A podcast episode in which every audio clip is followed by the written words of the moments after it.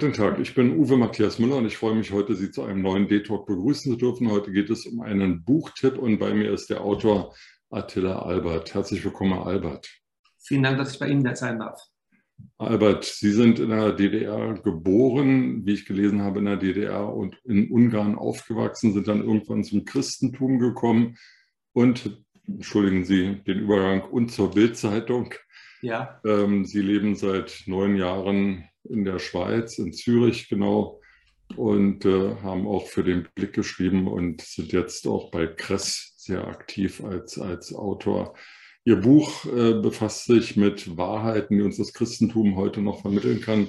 Darauf komme ich gerne später zurück, würde Sie aber gerne noch fragen, wie kommt man denn als DDR-Atheist, schwieriges Wort, DDR-Atheist zum Glauben?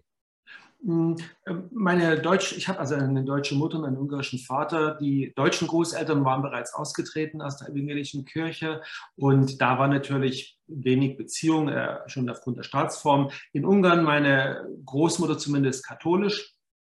Also es war jetzt nicht ganz äh, fremd. Ähm, ich bin im Grunde durch eine Mitschülerin, die als eine der wenigen äh, wirklich aktives Kirchenmitglied war in der DDR, dazugekommen, Christenlehre ein bisschen besucht, äh, so mit 12, 13 Jahren vielleicht. Und ähm, bin aber im Grunde erst sehr spät getauft worden mit 37, weil ich lange überlegt habe oder ein langes Verständnis äh, Zugang mir erst erarbeiten musste.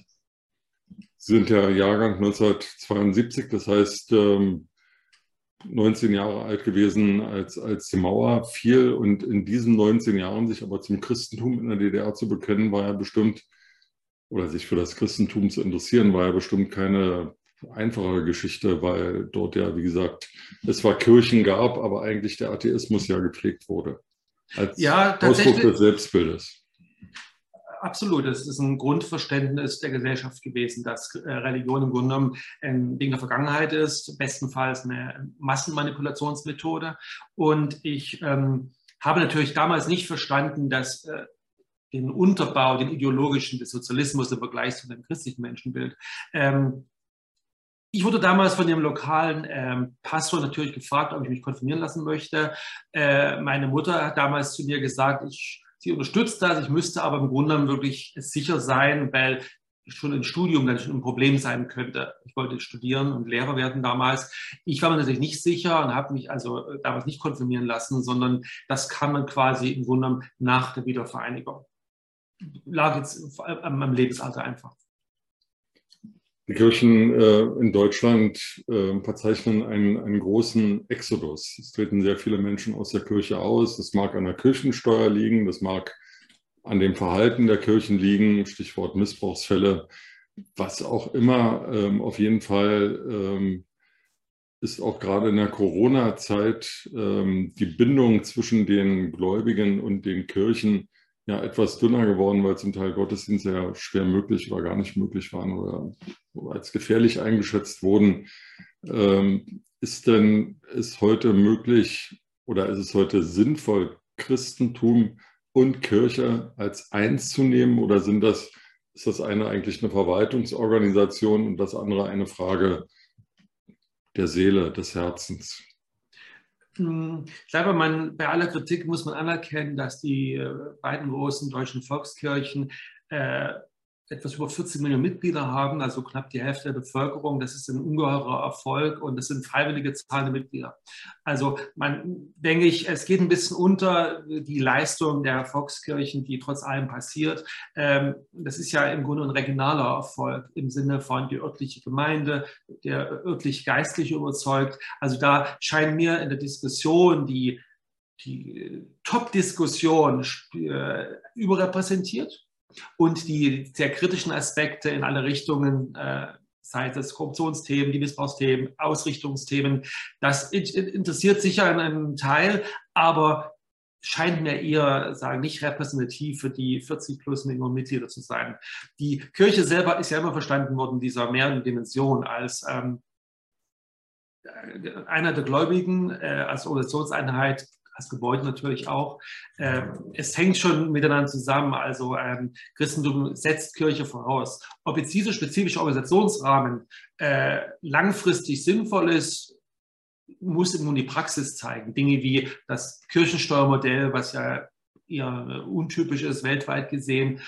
Aber da würde ich äh, nur nachgeordnet die Bedeutung sehen. Eine Organisation an sich muss eine Funktion erfüllen, ansonsten hat sie sich überlebt. Dass Kirche selber als Gemeinschaft irgendeinen Rahmen braucht, ist unbestreitbar. Vor einigen äh, Wochen und Monaten kam oder wurde bekannt, dass in Kanada äh, Ureinwohner von der Regierung in Heime, also die Kinder von Ureinwohnern von den Eltern getrennt wurden und in Heime gesteckt wurden und dort ähm, ja, sozusagen zu kanadischen Staatsbürgern entwickelt werden sollten, weg von ihren ähm, Ursprüngen. Und dabei sind auch viele misshandelt worden und auch viele gestorben.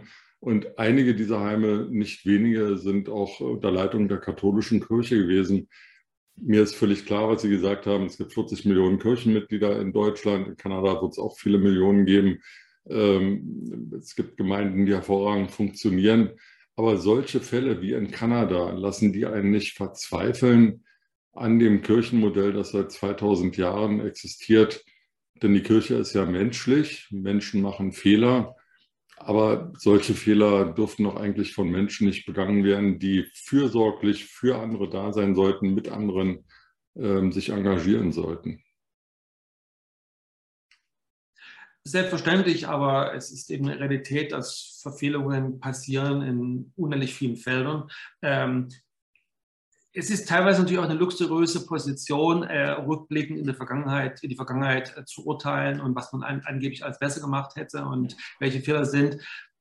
Halte ich also für schwierig, sozusagen, da, diese Urteile rückwirkend zu fällen. Ähm, wenn ich da an die Sozialismuserfahrung jetzt mal denke, rückwirkend wären ganz viele Leute Helden gewesen, die das System challengen und es alles ganz anders machen. Ich sage so ein bisschen locker manchmal, das sind dieselben Leute, die heute für einen Teamleiterjob alles vergessen. Also ich tue mich da, halte mich da sehr zurück mit Urteilen, zumal ich eben ja in diesen konkreten Fällen die, die Rahmenbedingungen nur ganz begrenzt äh, überschauen kann.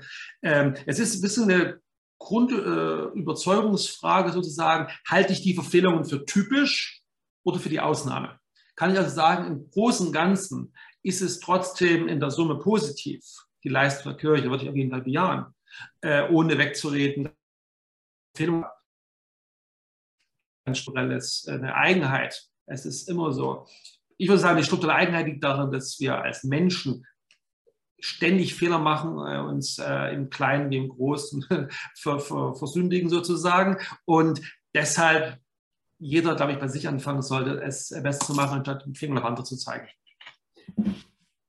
Albert, ähm, die Bibel ist vor 2000 Jahren geschrieben worden. Das ist eine verdammt lange Zeit, äh, die seitdem vergangen ist. Viel ist passiert. Wir leben jetzt äh, sozusagen in der dritten industriellen Revolution. Die Digitalisierung findet gerade statt und schreitet noch weiter voran. Äh, wir haben eine Globalisierung, wir haben einen Klimawandel, wir haben einen demografischen Wandel.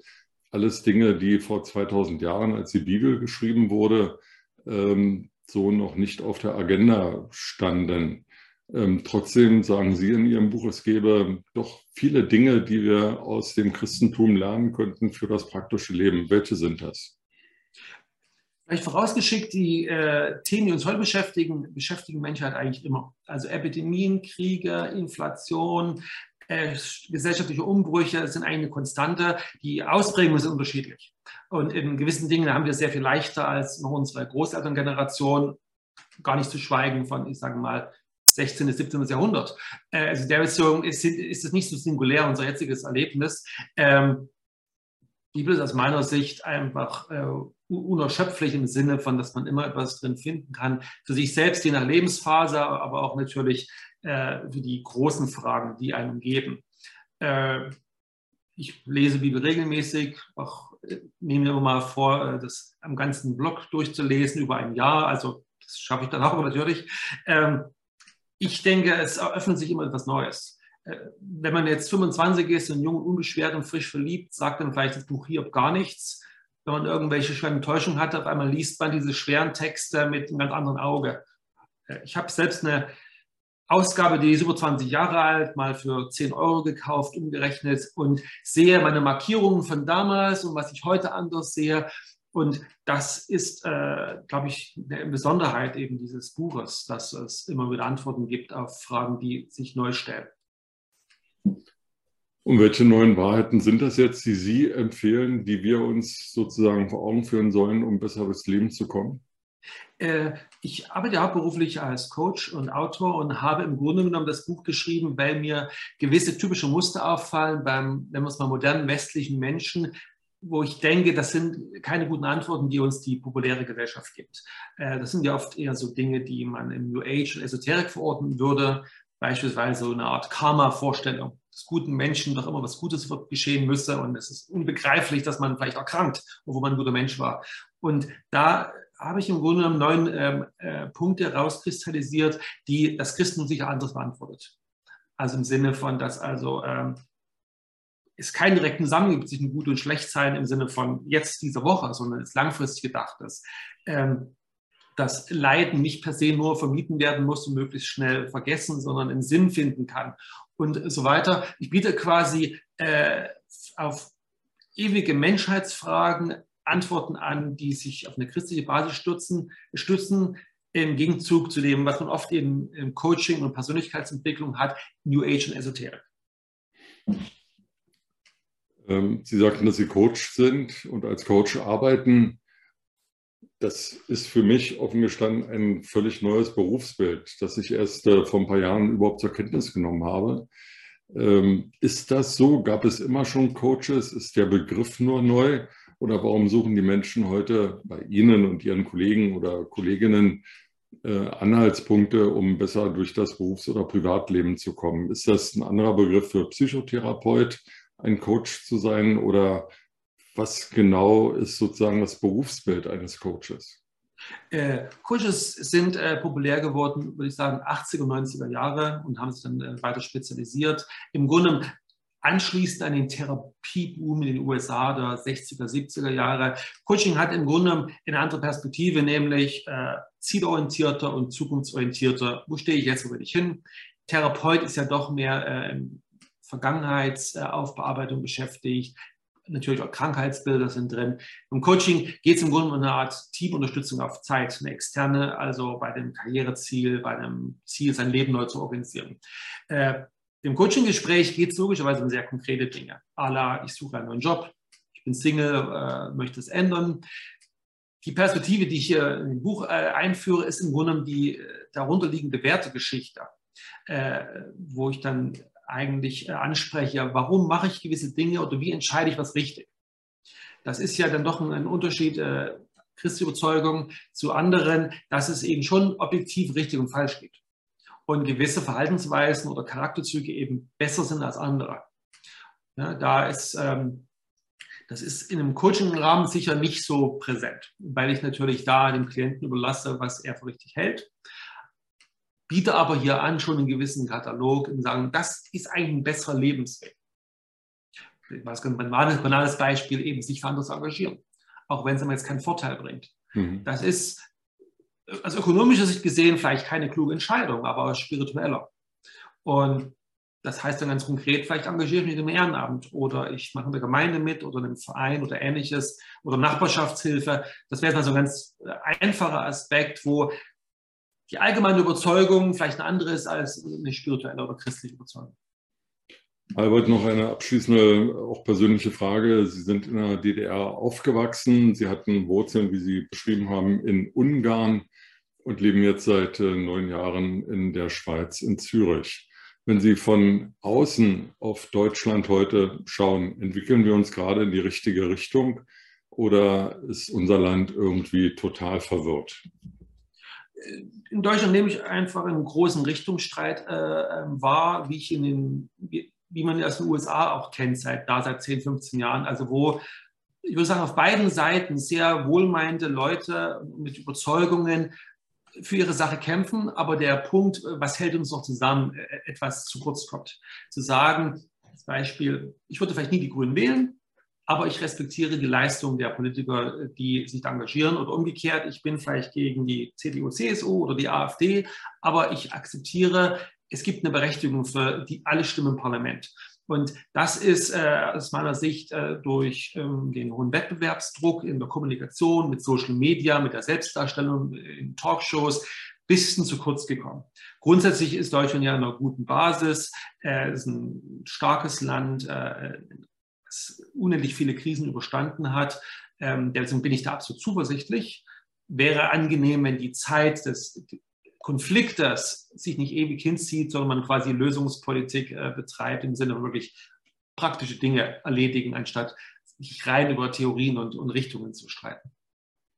Albert, dann hoffen wir das Beste und ich wünsche Ihnen viel Erfolg für Ihr Buch und ich werde es lesen und schauen, welche Wahrheiten ich diesem Buch entnehmen kann. Vielen Dank für das Gespräch heute. Herzlichen Dank.